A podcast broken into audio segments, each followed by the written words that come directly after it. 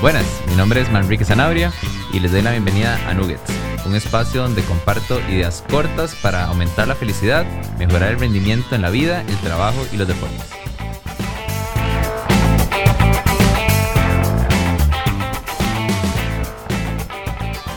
Buenas, en el episodio de hoy les tengo una excelente idea para todos los que estaban pensando en iniciar su entrenamiento con un entrenador personal y también para los entrenadores personales, para mis colegas que trabajan como entrenadores personales, tengo una idea.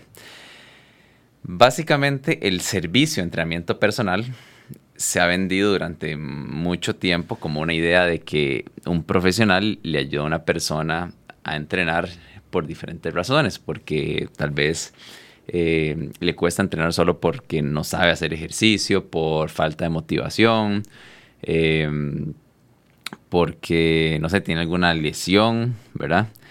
Pero siempre se ha visto este, este proceso o esta alianza, digamos, o este servicio como, como un proceso indefinido. O sea, como que yo, yo, yo, yo empiezo con un entrenador personal, pero nunca hay como un... Hay un principio, pero nunca se ve, se tiene claro como el fin, ¿verdad? O sea, hacia dónde vamos o cuándo se termina esto. O hay mucha gente que, que piensa que, que tiene que ser de por vida, ¿verdad? Entonces, bueno, yo la idea que les venía a proponer hoy es que yo creo que de, sumos, de, suma importancia e, evaluar este servicio o verlo como una oportunidad para aprender. ¿A qué me refiero como para aprender? Si usted nunca ha ido al gimnasio y quiere empezar, la mejor forma de hacerlo debería, pues, o sea, la mejor forma de hacerlo obviamente es con un entrenador personal que, le, que lo va a evaluar, que le va a guiar, que lo va a estar motivando eso versus a entrenar solo en un gimnasio, ¿verdad? Tal vez con un poco de ayuda de los entrenadores de planta, pero sabemos que no es tan buena como tener a su propio entrenador a la par. Entonces, en vez de, que usted contrate a un entrenador para que lo entrene de por vida, lo cual podría salir caro para algunas personas o fuera del presupuesto, lo que se puede hacer es hacer un, hacer un programa de aprendizaje en donde la meta de contratar al entrenador no es necesariamente eh, que, que, logre que usted baje peso o que usted aumente masa muscular o que usted mejore su rendimiento, sino que la meta de ese entrenador es enseñarle a usted cómo entrenar. Y es otro, creo que es otra perspectiva de este servicio, ¿verdad? Eh, en mi experiencia trabajando en gimnasio, la mayoría de la gente que busca un entrenador personal es que lo, busca eh, para conseguir un objetivo específico. Esto, eh, pérdida de grasa, aumentar masa muscular, rendimiento, salir de una lesión. Entonces, para todas aquellas personas sedentarias, que ya sabemos que en Costa Rica son muchas personas sedentarias que nos están moviendo, la opción es contratar a un entrenador personal para que les enseñe a entrenar. Solo ese objetivo. ¿Ok? Porque si usted está empezando, lo primero es aprender a entrenar, no necesariamente buscar ya en semana 1, semana 2 perder peso, ¿ok? El perder peso, el mejorar su rendimiento, el aumentar masa muscular va a ser después. Probablemente después de unos tres meses de estar entrenando es que ya se ven eh, resultados realmente eh, fuertes en, esos temas. No es que no se vayan a ver eh, resultados en los primeros tres meses, pero bueno, usualmente es, es después. El primer enfoque, yo diría, las primeras cuatro, ocho semanas, mucho debería ser de aprendizaje, ¿verdad? Cómo preparar el cuerpo, cómo calentar. Eh, dependiendo del tipo de ejercicio que esté haciendo, cuáles son las bases. O sea, si es un gimnasio de máquinas convencionales, cómo se usan las máquinas, cómo se cambia el peso, cómo se ajusta la máquina si es un gimnasio, entrenamiento funcional o CrossFit, ok, cómo se agarra la barra, cuáles son eh, los principios de movimiento básicos, ¿verdad? En una sentadilla, cualquiera que sea la sentadilla, ¿qué tanto tengo que abrir las piernas? ¿Qué tanto puedo bajar yo con mi cuerpo?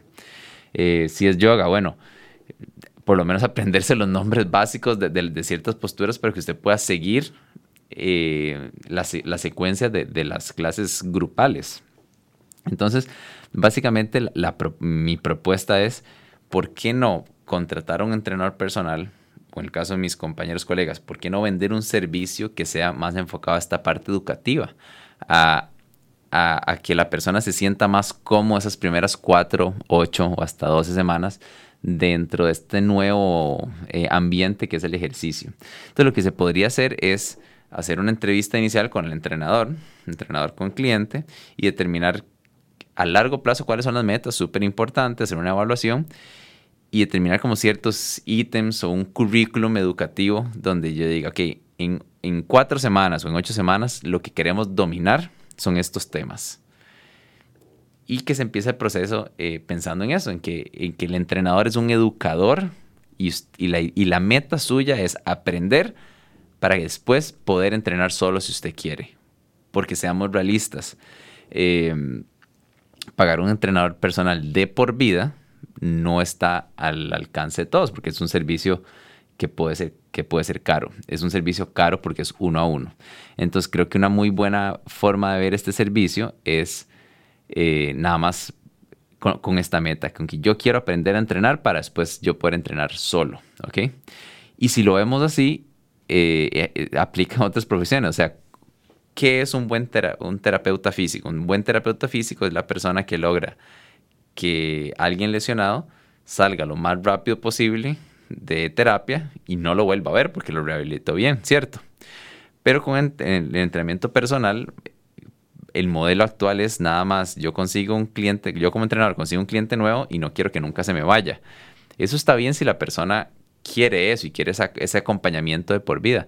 Pero bueno, hay muchas personas que, no, quieren ese acompañamiento de por vida y eh, tal vez no está dentro de su presupuesto pagar el entrenador siempre. Entonces, eh, pensemos las dos partes, tanto los que, los, que pueden, los que son usuarios del entrenamiento y los entrenadores, que esta puede ser una, una, una buena opción. Eh, la recomendación, diría yo, es que ambas partes tengan bien claros cuáles son los ítems o cuáles son los puntos que se quieren eh, ver o enseñar durante este proceso, ¿verdad? Entonces, nada más para cerrar este episodio, yo diría, eh, por ejemplo, en alguien que vaya a un gimnasio normal, yo diría, ok, cosas claves.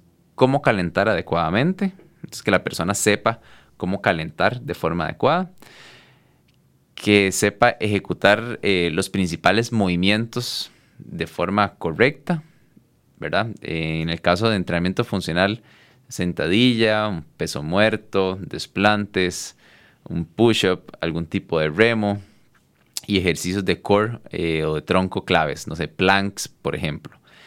Y la parte de, mm, no sé, dígale como usted quiera, acondicionamiento físico, sistemas de energía, la parte de cardio, cómo usar las principales máquinas, ¿ok? Si es un gimnasio funcional, cómo usar la bici, cómo usar el remo. Si es un gimnasio eh, con más equipo, bueno, cómo usar las gradas, no sé, la bici spinning, el equipo que tenga.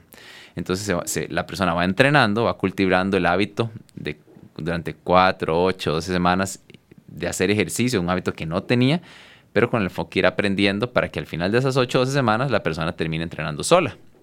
Y creo que este sería un enfoque muy beneficioso para, para mucha gente. Em, como siempre, si tiene alguna recomendación, pregunta eh, al respecto, comentario, me pueden buscar en mi página web que es www.manriquesanabria.com.